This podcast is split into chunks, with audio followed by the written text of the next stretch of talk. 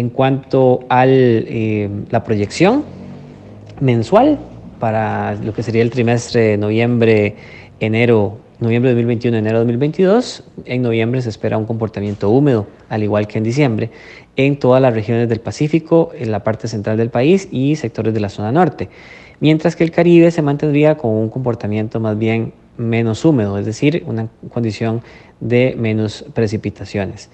En cuanto al mes de enero, se espera un comportamiento normal en la mayoría del territorio nacional y con un patrón relativamente lluvioso en el Pacífico Central y Sur. No obstante, las lluvias serían eh, pues, no, no tan fuertes, no tan prominentes y tampoco generando condiciones de temporal o similares.